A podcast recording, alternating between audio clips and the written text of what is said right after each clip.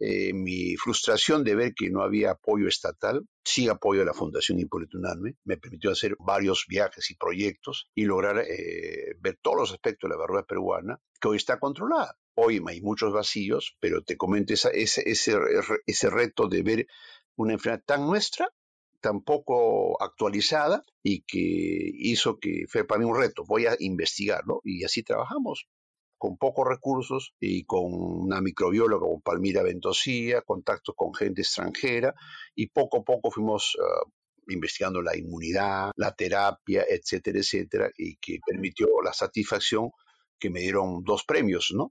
El premio Rosell, me acuerdo el año noventa y tantos, y de la Fundación Hipólito Unanue, ¿no? Eh, sin querer queriendo, pero fueron consecuencia del trabajo que me planifiqué. Dice, ¿qué enfermedad voy a investigar? La verruga peruana y eso es lo que he investigado hasta ahora y sigo investigando a pesar que está ya en control. ¿no? Es médico cirujano por la Universidad Peruana Cayetano Heredia. Posee los grados académicos de maestría y doctorado en medicina por la misma universidad. Es especialista en enfermedades infecciosas y tropicales y en dermatología. Ha realizado cursos de posgrado en Brasil y Japón. Ha sido director asociado del Instituto de Medicina Tropical Alexander von Humboldt. Es miembro de la Academia Nacional de Medicina y actualmente es vicedecano del Colegio Médico del Perú. Es miembro de 12 sociedades médicas científicas nacionales e internacionales, ha publicado más de 110 artículos científicos y ha escrito varios libros. Entre sus principales aportes científicos están sus investigaciones relacionadas con la enfermedad de Carrión. Otros de sus aportes son el estudio de los animales ponzoñosos, toxocariosis, bastocistosis, carbunco, historia de la medicina, etc. Tiene varias condecoraciones, destacando el primer lugar en el Premio Roussel de Medicina y el de la Fundación Hipólito Unanue. Es profesor principal de la Facultad de Medicina de la Universidad Peruana Cayetano Heredia y profesor honorario en diferentes universidades. Su nombre es Ciro Peregrino Maguiña Vargas y este es el episodio 8 de Mentes Peruanas. El Comercio Podcast presenta Mentes Peruanas. ¿Cómo evalúa usted el accionar de la ciencia peruana en esta pandemia? La ciencia en el Perú está obviamente, eh, la ciencia ligada a investigación, muy eh, limitada en estos años por razones presupuestales, se mejoró con la gestión de la doctora Gisela Orjeda en cuanto a mayor incentivos de desarrollo para la ciencia y se ha mantenido con Fabiola León Velarde. A pesar de esa debilidad en investigación en cuanto a inversión, y en cuanto, digamos, tener eh, el liderazgo para tomar decisiones, la poca investigación que se tiene en muchas áreas, tanto privadas o estatales, por parte de las universidades o institutos, yo diría ha sido positiva. En primer lugar, por ejemplo, Concitec sacó un concurso que tuvo cientos de eh, participantes que creo que demuestra que hay mucho interés para investigar en plena pandemia. Dos, la católica en poco tiempo, igual que la UNI, usaron sus científicos para hacer eh, desarrollo de ventiladores junto con el ejército y la marina y los científicos de las sociedades. Tres, eh, eh, igual San Marcos, que ganó el, las máscaras para un concurso de Concitec, buscar salidas tecnológicas del momento que era importante. Cayetano Heredia ha participado en la famosa prueba molecular que lamentablemente ha tenido muchas trabas y también la vacuna, que es una cosa notable que en un país con tantas dificultades haya un equipo trabajando una vacuna distinta a la vacuna que hace eh, los países desarrollados. Yo diría, esos tres fuentes, en mi opinión, revelan que hay mucha masa crítica en Perú que con un mayor desarrollo económico, etcétera, podría haber permitido tener, tomar mejores armas para el combate, pero ha demostrado que hay ciencia, hay masa crítica, lo que falta es dinero, más inversión y más desarrollo de la ciencia, que creo que cae maduro después de esta pandemia, la gran reforma en salud, la gran reforma en investigación, en el sentido de más dinero, más cuadros, más recursos. ¿Qué cosa cree usted que hace falta para que la gente empiece a entender mejor cómo funciona la ciencia, cómo realmente se deben tratar los temas de salud, que tome un poco más de conciencia en estos temas que hoy nos hemos dado cuenta que son tan sensibles? Bueno, el Perú es un país que ha crecido mucho en la economía, pero no ha crecido en valores yo creo que hemos retrocedido. Y en el tema de cómo sintoniza la población con la ciencia, y no solo la ciencia, incluso la empresa. Yo tuve la suerte de ser presidente de la red TIDI, que es la red de las cinco universidades que investigan más, Católica, San Marco, la Agraria, la Única y Tano Heredia. Y ahí esta red buscaba ligarse con la empresa, el Estado, para innovación. Ya tiene más de siete, ocho años y se ha incorporado la, la Arequipa y la de Cusco. Y ahí comprobé que ni siquiera en las universidades donde debería haber ciencia eh, hay la prioridad en, lo que es investigación. Son pocas las universidades que apuestan por la investigación. Son pocas las empresas que apuestan por innovación e investigación. Entonces, si ya en las universidades, si en las empresas se apuesta poco, entonces en la población obviamente eh, que ha perdido valores en todos los aspectos, por ser un país informal, chicha, lo he dicho muchas veces, eh, no hemos podido llegar bien a la población. Ha habido, pues yo, recuerdo con CITEC hace encuentros por la ciencia, de que participan chicos, van a ver, pero todavía esos son esfuerzos aislados, no hay una... Eso, eh, eso sería pues eh, que lo hagan todas las universidades, todos los institutos y eso no se ve. Todavía es incipiente, yo diría, la relación de sintonía con la población. Hubo hasta en la televisión unos programas que trataron de hacer ciencia y no pegaron, fíjate qué, qué paradoja, ¿no?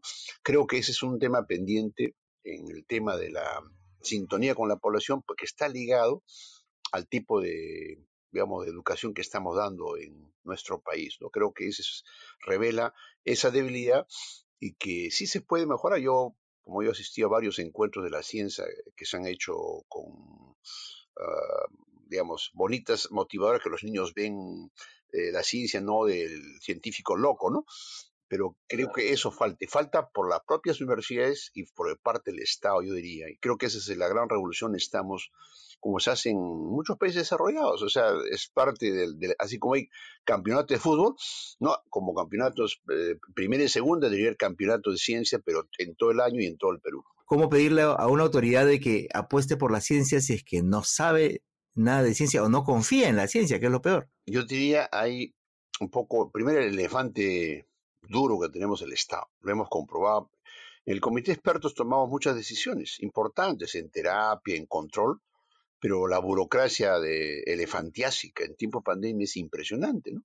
Eso se ha visto y se ha visto por, en el caso de mi amigo Málaga, ¿no? Málaga, que es un científico que Cayetano lo rescató con beca retorno para que haga ciencia de alto nivel, con peces cebra, recuerdo mucho, para ver la parte neurobiológica, eh, se le ocurrió hacer una prueba rápida molecular. Si el estado hubiera sido menos paquidérmico, hoy tendríamos la prueba, pero veo que el propio Estado sí, en el Instituto Nacional de Salud, está sacando una prueba. ¿Por qué a unos sí y por qué en otros no? Yo me puse a preguntar, o sea, no era que Málaga era el único, había también el propio INS. Me alegro que haya gente capaz, pero debe darse la misma oportunidad a todos, en mi opinión. O sea, el Estado burocrático hace que los que toman la decisión muchas veces o no conocen ciencia o simplemente eh, tienen otras prioridades o prefieren, eh, digamos, asumir otro tipo de rol. Eh, y eso no solamente en el tema de la prueba molecular de Málaga, ¿no? En el tema de los medicamentos, los ensayos clínicos, por ejemplo, se planteó que un grupo de investigadores comience a probar drogas, estas que están en debate. Nuevamente, el estado paquidérmico, que falta tal cosa, falta tal cosa, falta tal cosa. Eso revela que no entienden que es una emergencia sanitaria, ¿no? Y creo que esa es otra forma de... No han entendido su rol del Estado frente a la ciencia. Me parece ahí está el... y vive más del papeleo que de tomar decisiones que son importantes, como lo he hecho con CITEC, ¿no?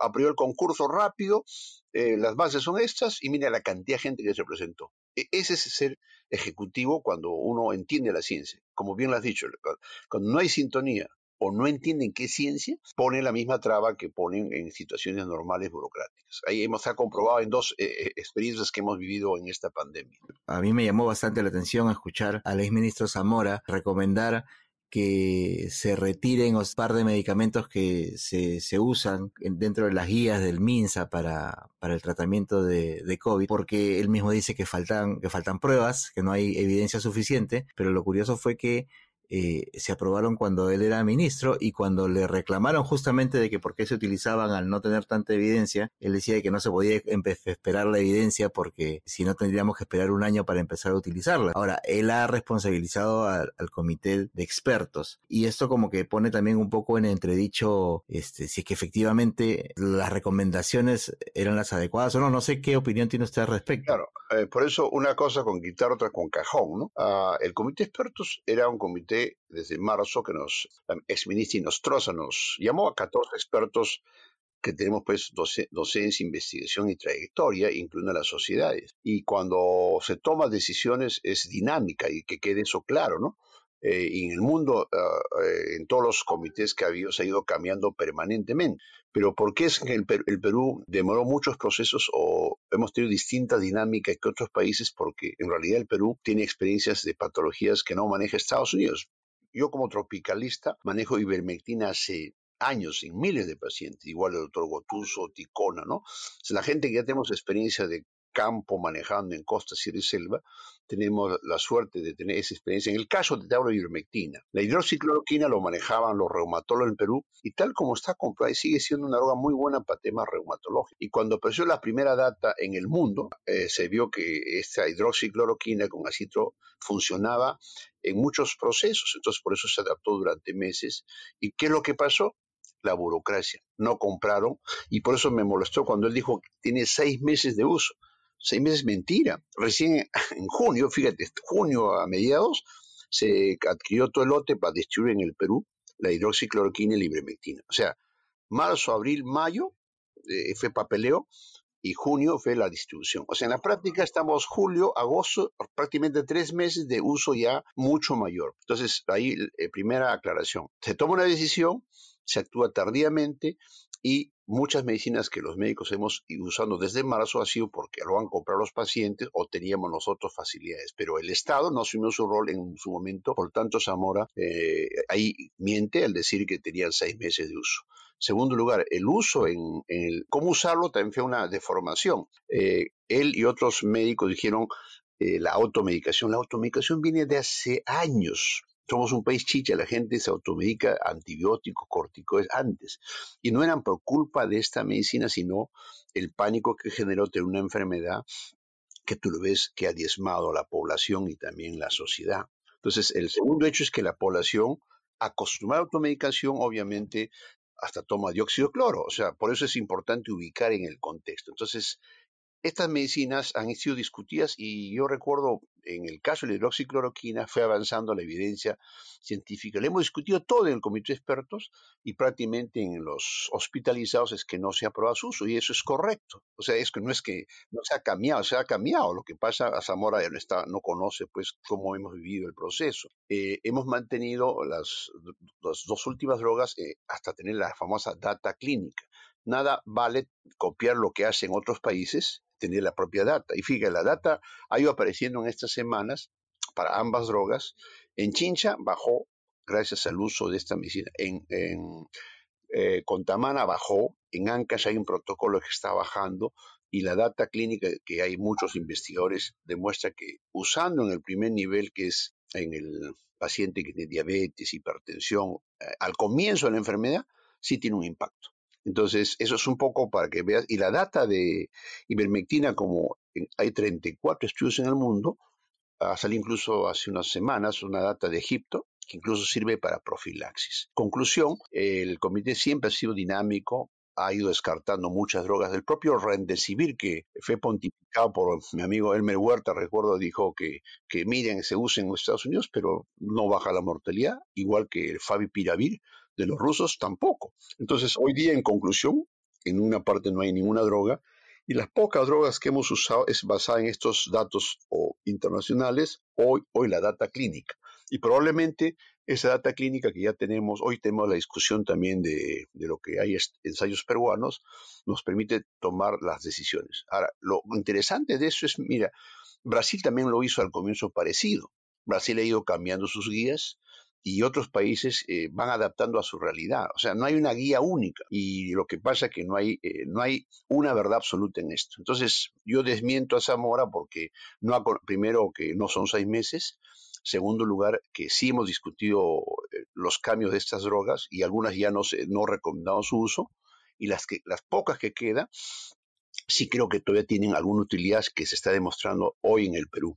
Y lo último en relación a este tema es que eh, nosotros creemos que eh, los grandes ensayos que se hacen en el mundo no van a llegar este año ni el próximo año, porque lamentablemente las enfermedades infecciosas, muchas no tienen cura. Recuerda, el VIH demoró 10 años.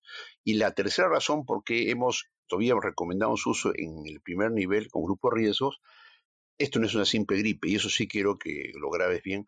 Muchos han opinado desde los estudios de, de Fufan que es una simple gripe que se cura con caldito o con paracetamol. Eso es una gran mentira. Si fuera una simple gripe, mira cómo están los hospitales, colapsados, no por una gripe y no por el 5%, porque se ha demostrado la propia OMS que ahora hay grados moderados, moderados severos y severos, y no es el famoso 5%. Eh, y eso explica el colapso en el mundo, las muertes en el Perú. Y nuestra impresión, por eso tenemos que comprobarlo con la ciencia, que esto que te he dicho de chincha, esto que te he dicho de contamana, tiene que haber sinceramiento. Mira, si acá en un mes que tenemos la data clínica revela que no funciona nada, se retirará.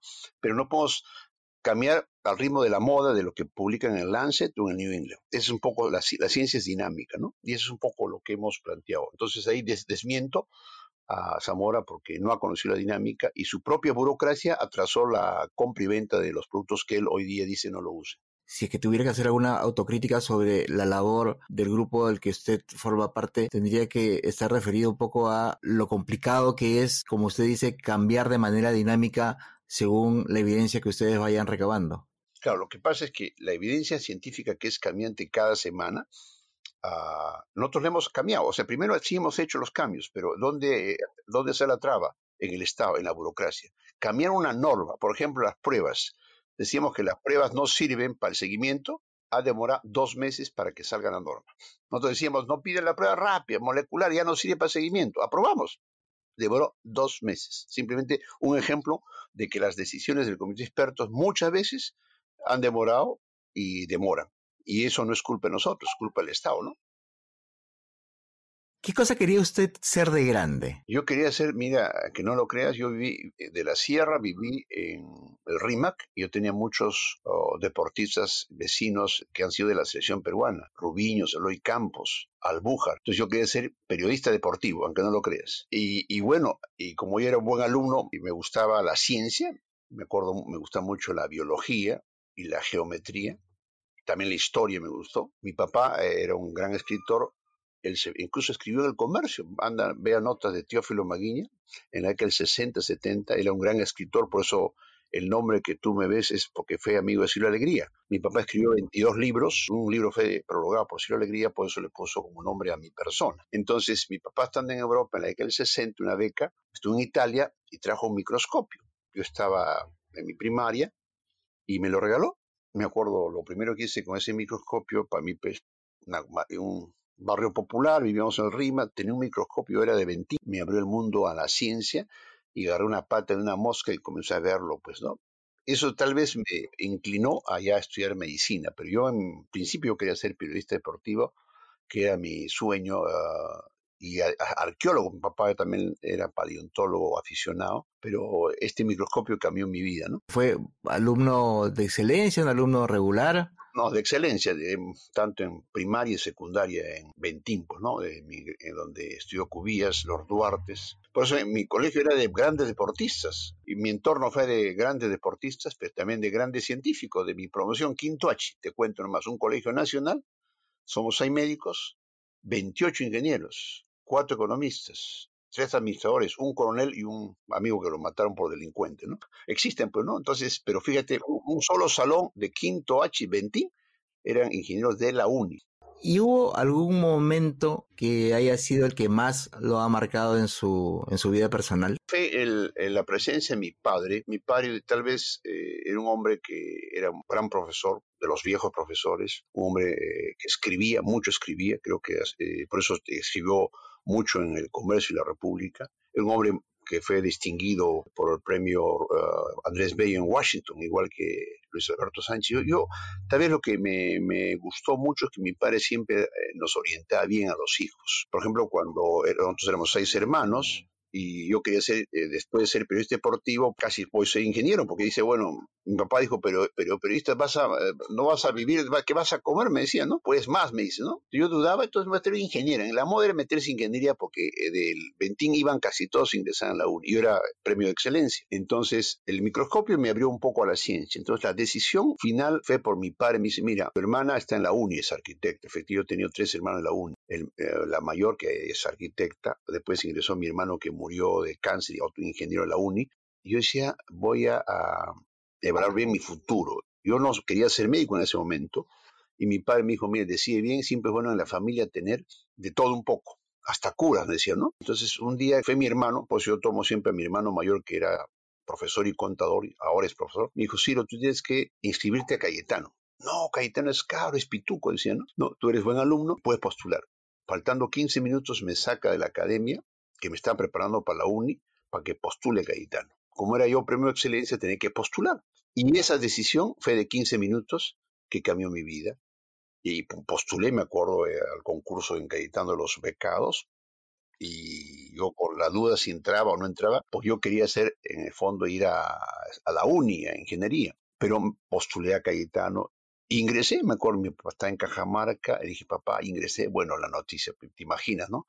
Y mi viejo tuvo que pagar la pensión, porque en Cayetano no era barato y éramos seis hermanos, pero yo comencé a estudiar duro en Cayetano, mucha exigencia, y luego yo diría, eh, para ayudar a la pensión de mi padre, me metí a enseñar a la Academia Cayetano Heredia. Y ahí nació mi labor de docente. Por, por necesidad tuve que enseñar sábados, domingos para pagar mi pensión, que mi padre me ayudaba. Entonces yo diría, mi padre influyó mucho en las decisiones, fue un ejemplo para mí en el tema intelectual, en el tema del orden, la disciplina, la puntualidad, porque él se levantaba muy temprano, ¿no? Y e, eso tal vez me, me, vinculó a lo que soy, ¿no? Escribir, publicar, leer, no quedarse en... Mi papá era muy innovador, inventaba cosas y eso poco lo he heredado, hasta poesías, tengo mi último libro de poesías que voy a sacarlo, que incluso he escrito tres poesías a esta epidemia. Y mi madre dio pues el otro valor de querer, el ser bueno, el servir y por eso la parte médica, ¿no? Tal vez mi madre, mi madre dio desde en la sierra usaba muchas plantas medicinales. De ahí nació también el entender la medicina en el ambiente sociocultural y no basarme solamente en nuestra ciencia occidental, ¿no? Entonces mi madre yo en mi forma de ser ya de servicio, el, la profesión médica, ¿no? Vocación y todo lo demás que ya es el complemento. Yo diría que se complementaron los, dos aspectos, ¿no? La figura paterna y la figura materna. ¿Y hay algún consejo de alguno de los dos que usted tenga presente hasta hoy? Ah, sí, yo diría ah, ah, de mi padre, porque cuando inicié a Cayetano, la mayor parte se iban al extranjero, ¿no? Por fuga de talentos. Y recuerdo mucho, mi hijo Ciro, hay mucho que hacer por Perú. quisiera que te quedaras en el Perú. Yo Cayetano quedé en, quedé en el quinto lugar, uno de los primeros lugares de Cayetano. Entonces yo sopesé bien. Claro, no, yo estuve en el movimiento, en del 70 había mucho movimiento político, recuerda, en del 70, movimientos duros, época de la izquierda, época del debate con el APRA, en fin, golpe de Estado. Entonces, y ya empezaba Sendero, ¿no? Recuerda, fines del 78, yo terminaba 79, fui a hacer mi servicio médico casualmente. Entonces mi padre dice, sirve a tu padre, a tu tierra. Y gracias a eso yo fui a servir a mi pueblo. A San Marcos Juárez un año de una experiencia notable. Yo tengo un libro, entra a Google que se llama Ser médico en el Perú. Ahí escribí mis aventuras siendo médico rural. Entonces eso tal vez me marcó por qué me quedé en el Perú el, estar en el Perú profundo. ¿Cuáles son las actividades recreativas que más le gusta realizar? ¿Cuáles son sus hobbies, sus pasatiempos? Mi hobby siempre ha sido la lectura desde niño, yo diría. El deporte, aunque no lo es el fútbol. Yo he sido socio cristal con mi hermano el negro en la mejor época del Perú, del, de, de México 70. Era socio, era increíble que éramos gente del pueblo, pero Cristal se, se, aperturó. Vivíamos a, bueno, a las 30 cuadras del Club Cristal y tuve la suerte de conocer a Didi, a toda la selección peruana, pudiera socio Cristal. Cristal era un equipo completo que tenía box, eh, béisbol, todo. Yo recuerdo, eh, siempre me ha gustado el, el deporte, yo, yo, era arquero, fui arquero incluso en mi época escolar del Fluminense de, de mi barrio, que disputamos los interbarrios, famosos interbarrios, ¿no? Ya, ya, ya, de médico ya prácticamente dejó el poco el deporte y, y de ahí mi hobby ha sido, me gustan mucho las películas. Me, gusta ver, eh, desde niño, joven me escapaba a ver películas, aunque solo, incluso hasta casado soltero, me gusta analizar las películas. Y recuerdo mucho una película de Harry Potter, cuando con Hagrid y el grandazo dicen, porque tú escoges a Harry Potter dije, porque él toma decision, recuerdo, frente a Hermione y Ron. Entonces, a mí me gusta siempre ser analítico de las películas. ese es otro hobby y que ahora que hay Netflix es una maravilla tener, le, he dado dos vueltas al Perú investigando, capacitando. Entonces, eso también me ha permitido conocer el Perú en todos los aspectos, ¿no? He viajado mucho a la selva investigando la lepra, la malaria, el dengue, pero una cosa que poco se ha dicho, pero fue gracias al aporte de mi maestro Lumbrera, ¿no? que nos enseñó también a investigar nuestra patología. La lepra estaba abandonada en la década del 80, nos capacitamos en Brasil, un grupo de Cayetano, y logramos hacer con la región el control de la lepra en la Amazonía. ¿Cuál considera usted que ha sido su mayor reto profesional y por qué? En este, en tema académico, cuando yo decidí hacer carrera y quedarme en el país, ¿no? Decía hacerlo bien. Entonces yo recuerdo en la primera etapa apareció el tema gremial siendo residentes, ¿no? Porque los temas laborales iban por ahí, porque obviamente todos tenemos derechos laborales. Entonces yo también fui dirigente de los residentes, de los internos, ¿no? Yo he sido dirigente gremial desde alumno, ¿no? Cuando ingresé al posgrado, estábamos haciendo carrera yo como infectólogo y tropicalista. Y ahí descubrí en el Instituto de Medicina Tropical la importancia de hacer ciencia basada no solo en evidencia, sino en cosas no estudiadas. Y ahí fue clave el doctor Lumbreras, gran maestro arequipeño, y nos dijo, ustedes, chicos, ustedes trabajan las enfermedades olvidadas del Perú. Recuerdo la verruga peruana, la que trabajaba, la lepra, etc. Entonces nos dio incentivos para que hagamos investigación y había contactos internacionales, recuerdo con el doctor Lumbreras, el instituto que iba creciendo, ahora es famoso en el mundo, hacemos el curso Gorgas de medicina tropical, pero que gracias a que hubo un mentor, eh, el tema mentor, creo que se han perdido los mentores en estos últimos años, y un mentor notable en Cayetano fue Hugo Lumbreras, junto con Juan Delegado y otros que no los conocí, pero hablo de Lumbreras. A partir de ahí, teniendo un mentor, nos dio el incentivo para que hagamos pues una buena carrera, ¿no? Y de ahí nos ligamos ya a mi universidad y hice carrera docente, investigación, hasta fui vicerrector de investigación, ligado a este desarrollo. Y el tema gremial prácticamente lo dejé de lado porque yo veía que no había futuro, no negando el valor que tiene. O sea, me dediqué más al tema docente científico para aportar a la escuela médica peruana. Esa fue mi visión del futuro que lo tuve claramente, ¿no?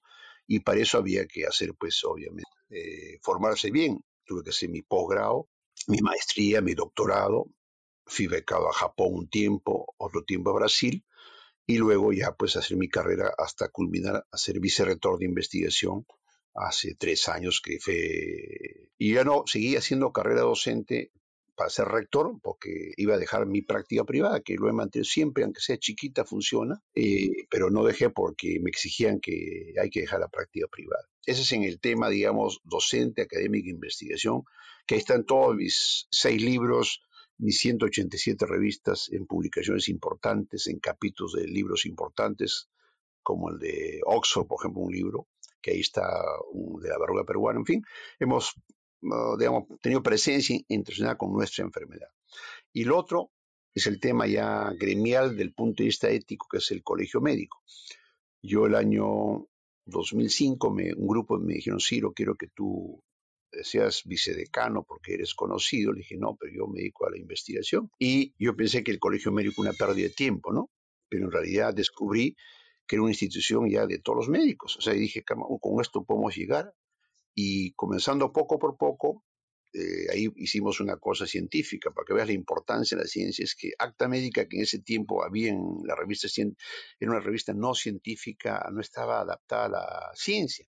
Entonces le dije a mi amigo Amador, mira, dame, yo voy a dirigir Acta Médica, y, cambiamos de rumbo y Acta Médica lo hicimos científico como es hasta ahora. Estamos buscando hacerlo Scopus para estos, este año, ojalá. ¿no? ¿Y, hay un, algún momento que lo haya marcado en lo profesional? Ah, marcado, yo diría, sí, yo diría, eh, me marcó mucho cuando empecé a estudiar la verruga peruana. La verruga peruana, ah, una entidad que, digamos, ha tenido grandes aportes de los grandes médicos de la medicina peruana, cuando vi que, por ejemplo, dice, la fase aguda se trata con clonafenicol, efectivamente. Y cuando quise eh, pedir apoyo para investigación para nuestra enfermedad, no, todo ha sido investigado, como que todo. Yo comencé a ver casos de toxoplasmosis, cosas que no están escritas. Y lo hice en el instituto, felizmente, con el apoyo de, del doctor Lumbreras y después del doctor Gotuso, me permitió aplicar uh, proyectos y no había apoyo internacional para la verruga peruana. Felizmente la Fundación Hipólito Unanue y el instituto me permitieron hacer investigación de enfermedad que es símbolo del Perú. Ese me llegó a, frustrar como una enfermedad tan importante, dice, ya se había investigado. Mentira, lo que pasa, eh, se investigó en la década del 50 y 60, después, cuando hubo el gran brote del año 2003-2004 murieron 400 peruanos con la verruga peruana. Gracias a los estudios que había hecho antes, pudimos trabajar y controlar el brote del año 2003-2004. ¿Y, ¿Y, esos problemas que tuvo en la, en la, investigación fueron los pasajes más complicados en, su, en, su vida como investigador o, tuvo alguna otra frustración, de repente alguna otra investigación que quedó inconclusa o algún problema que haya tenido durante esa etapa? Y a una etapa, te cuento, entonces cuando yo termino mi posgrado, el maestro Lumbreras logró que en Cayetano se creara el Centro de Investigación. Qué interesante eso. O sea, el Estado tenía el Instituto Nacional de Salud y creó un centro de investigación en Cayetano Heredia. Qué interesante, ¿por qué? Porque ahí captó a los biólogos, a los técnicos, a los médicos para hacer investigación. Entonces el doctor Llanos, Humberto Guerra, etcétera, etcétera, nos dedicamos solo a investigar que haya una serie de islas pero que cuya sede era Cayetano porque rescata a la gente más valiosa de la ciencia, tanto en San Marcos como Cayetano. Fíjate, años, año 84, no, 10 años gloriosos, yo diría, que hice todo lo que te he contado, Berruga, Leishmania, y no solo yo, éramos como más de 80 investigadores. Y cuando el año 94, recuerdo un año infausto, el director del instituto decide traer todos esos investigadores y meterlos a la sede central que queda en Jesús María para, dice, controlar a los investigadores. Entonces nos tomaban, eh, nos exámenes, recuerdo, cada tres meses de aptitud personal. Como en la época del fascismo nos hacían ah, hacer cola para... y comenzaron a votar gente, biólogos, técnicos, médicos. Y nosotros hicimos una resistencia, un grupo de investigadores. Fuimos apoyo a la federación, al colegio médico esa época, que había un maltrato del director, que paradójicamente era de Cayetano, el doctor Carrillo, y que en mi opinión fue lo más nefasto, que me pasó a, nivel mío y del Instituto de los Investigadores, y que hicimos la pelea y prácticamente nos prohibió viajar, a hacer cosas con el cuento que nosotros hacíamos lo que queríamos. Hacíamos ciencia, como te he dicho, haciendo todo lo que te he contado. Y él, él, estuvo en la época de Fujimori, recuerdo, él estuvo en la época de Fujimori. Eh, llegó a ser eh, jefe del Instituto Nacional de Salud y eso, ya estando con una carrera en trabajo, Estos un año secuestrados. Eh, yo renuncio al instituto, al centro de investigación, porque en la práctica había desactivado este, este colega. ¿no? Y la suerte es que hubo un concurso en Cayetano, postulé igual que el doctor Llanos y logré seguir trabajando en el área de tropicales. Entonces, lo más frustrante es haber trabajado, no, lo más grato es haber trabajado en el centro de investigación, que lleva, el, llevó el nombre Lugo Lumbreras, que un burócrata colega del Instituto Nacional de Salud los desactivó lamentablemente y todo ese esfuerzo de investigación se diluyó. Muchos renunciamos, muchos eh, fueron a otros lugares, muchos se fueron del país, pero ese intento valioso de 10 años de centro de investigación fue frustrado por este burócrata llamado Carlos Carrillo, que fue un microbiólogo con sus problemas personales. Tal vez ese es lo más negativo de que en mi carrera de investigador y, qué pasó, ¿no? O sea, estuvimos 10 años en el Instituto Nacional, pero no en la sede, sino en, el, en Cayetano. Ese es un poco un resumen de que me marcó también el tema de investigación, como cuando hay burocracia, cuando hay gente que no entiende la investigación, se hace este tipo de abortos, ¿no?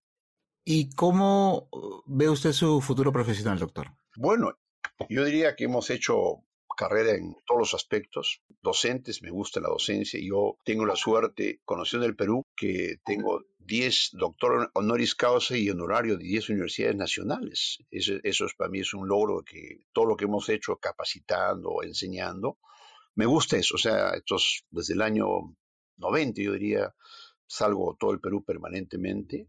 Incluso en esta pandemia me han llamado alumnos de muchas universidades, sociedades, capacitando, que es lo que siempre hacemos. Yo voy a seguir en el tema de capacitación, es un poco, uh, incluso con esta modernidad, ¿no? Nos permite llegar a muchas partes del mundo. Es impresionante cómo llaman de Londres, de España, por el tema de la pandemia. Yo diría, la parte docente en que me jubile, yo voy a seguir en la parte de capacitación. Creo que ahí me gusta porque eh, me permite estar actualizado, me permite estar aportando, y especialmente a la gente joven que solamente vive, tiene que hacer más experiencia de campo, experiencia de vida, más que solamente revisar artículos. Yo creo que esa es un poco mi línea de carrera, ¿no? ¿Cuáles son los tres libros que usted le podría recomendar a alguien para que se interese en la ciencia? Aunque no lo creas, Las Venas Abiertas de América Latina de Galeano. Yo lo leí con gusto porque hace una crítica a la situación que venían los conquistadores en España. O, eh, me impresionó cómo el tema de la economía, la política y ese tema político, digo, conceptual de América, ¿no? Que, que, es un tema que, digamos, como lectura crítica, yo diría, ¿no? El, origen de las especies, yo diría, es un libro para mí que el que le gusta, que eh, yo le he leído varias veces, es como un libro para mí clave, ¿no? Y otro libro, hay un libro del profesor Honorio Legado, que leí sobre educación, que es un tipo, tipo filosófico muy bueno. cuando fui alumno de, me gustó también el tema de la educación en el Perú, que me gustó, de Honorio Legado. ¿Y cuáles son los tres libros o autores con los que usted se entretiene o que más le han gustado? Me gusta libros de historia, aunque no lo creas, libros así de todo lo que es historia, esto de universal. Acá tengo a mi lado, por ejemplo, los celtas, esos son, mejor, este tipo de colección de libros que me gusta. Eh, me gusta pues leer a, así autores como Galeano, que te he dicho, otro autor así de los que me gusta. A Saramago, acá tengo por la pandemia no me ha permitido, ese es el, tambor de hojalata, ¿no? Eh, de Gunter, de Gunter Grass, este es el otro, el del alemán que fue premio Nobel. También es un libro que me encanta, ¿no? Y, y dígame, en cuanto a música, no sé si le gusta la música, ah, cantantes, grupos o ritmos que más le gustan. Y aunque no lo creas, estoy haciendo un análisis de hace unos, de unos dos años. Estoy analizando las letras, eh, las, igual que en las películas, qué significa. Eh, estoy eh, juntando muchas canciones en inglés, en salsa, etcétera, para hacer un poco la importancia que tiene la música y la vivencia personal. Entonces, pero ¿qué música me, ha gustado? Siempre la cumbia. Te digo, desde la cumbia la música latinoamericana, me ha gustado mucho Mercedes Sosa, por ejemplo, para poner los charchaleros pues de Argentina, aunque no lo crean las rancheras. Tal vez influido por mi madre, a mí me le gusta mucho las rancheras, mi madre cantaba muy bonito y las rancheras ha sido parte de la identidad peruana en la sierra y, y, también el rock, el rock, el rock de protesta, ¿no? ¿Cuáles son las tres películas que más le han gustado? La colección de Star Wars, eso pues yo tengo acá hasta mis muñequitos. Ese es, uno de... Porque me gusta la ciencia, está ligada a mi, eh, mi inquietud científica de niño, ¿no? Dos, Padrino, la serie es Padrino, porque para mí son pues este, maravillosos, creo que ahí... Y una película, aunque que no lo creas, me gustó una muy larga de un italiano, 1900 la época del fascismo, maravillosa para mí, eh, en el tejado con Topol, de ese judío ortodoxo. La, la, la, la, la, la, la, la, ese famoso. Hay día, películas de las que tantos me gustan. ¿Cuáles son los, los, tres países que más le han gustado? Yo he visitado 38 países, Italia. Italia, uh, Japón y en Sudamérica yo diría un país que me encanta, Colombia. ¿Y cuáles son las tres ciudades del Perú que más recuerda? Eh, uno, mi tierra, pues yo soy ancashino, eh, no porque sean casino, porque cuando voy a Huaraz y veo los nevados del Huascarán, Guandó y Anganuco, me siento, pues, eso, eso para mí es ir a la eternidad. O sea, en el sentido que son los Andes tropicales más altos del mundo, ligado a todo lo que es la verruga peruana. Recuerda, ¿por qué se da la verruga peruana en Ancash? Por este tema ecológico. Yo diría, uno, Huaraz y los nevados. Yo diría ese es el lugar que a mí me encanta Cusco, ni qué decir Cusco, pues obviamente, eh, Cusco, no solamente Machu la gente dice Cusco igual Machu Picchu, es Cusco en general.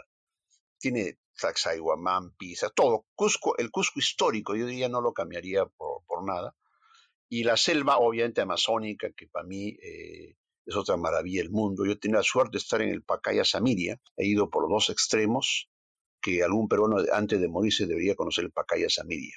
¿Cómo quisiera que lo recuerden? Yo quisiera que me recuerden que un, provinciano, un provinciano que soñó hacer algo para la escuela médica peruana y que ese sueño se ha realizado. Yo diría ese es, eh, que me recuerden que haber hecho por mi país, por mi escuela médica peruana y por los médicos que soy médico, me debo a ellos, yo diría eso, o sea, que un provinciano que soñó quedarse en el Perú y hizo las cosas bien para, para el bien de la escuela médica peruana y los pacientes.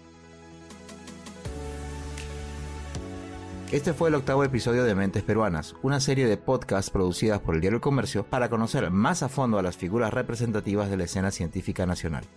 Mi nombre es Bruno Ortiz, gracias por escucharnos. Esto fue Mentes Peruanas.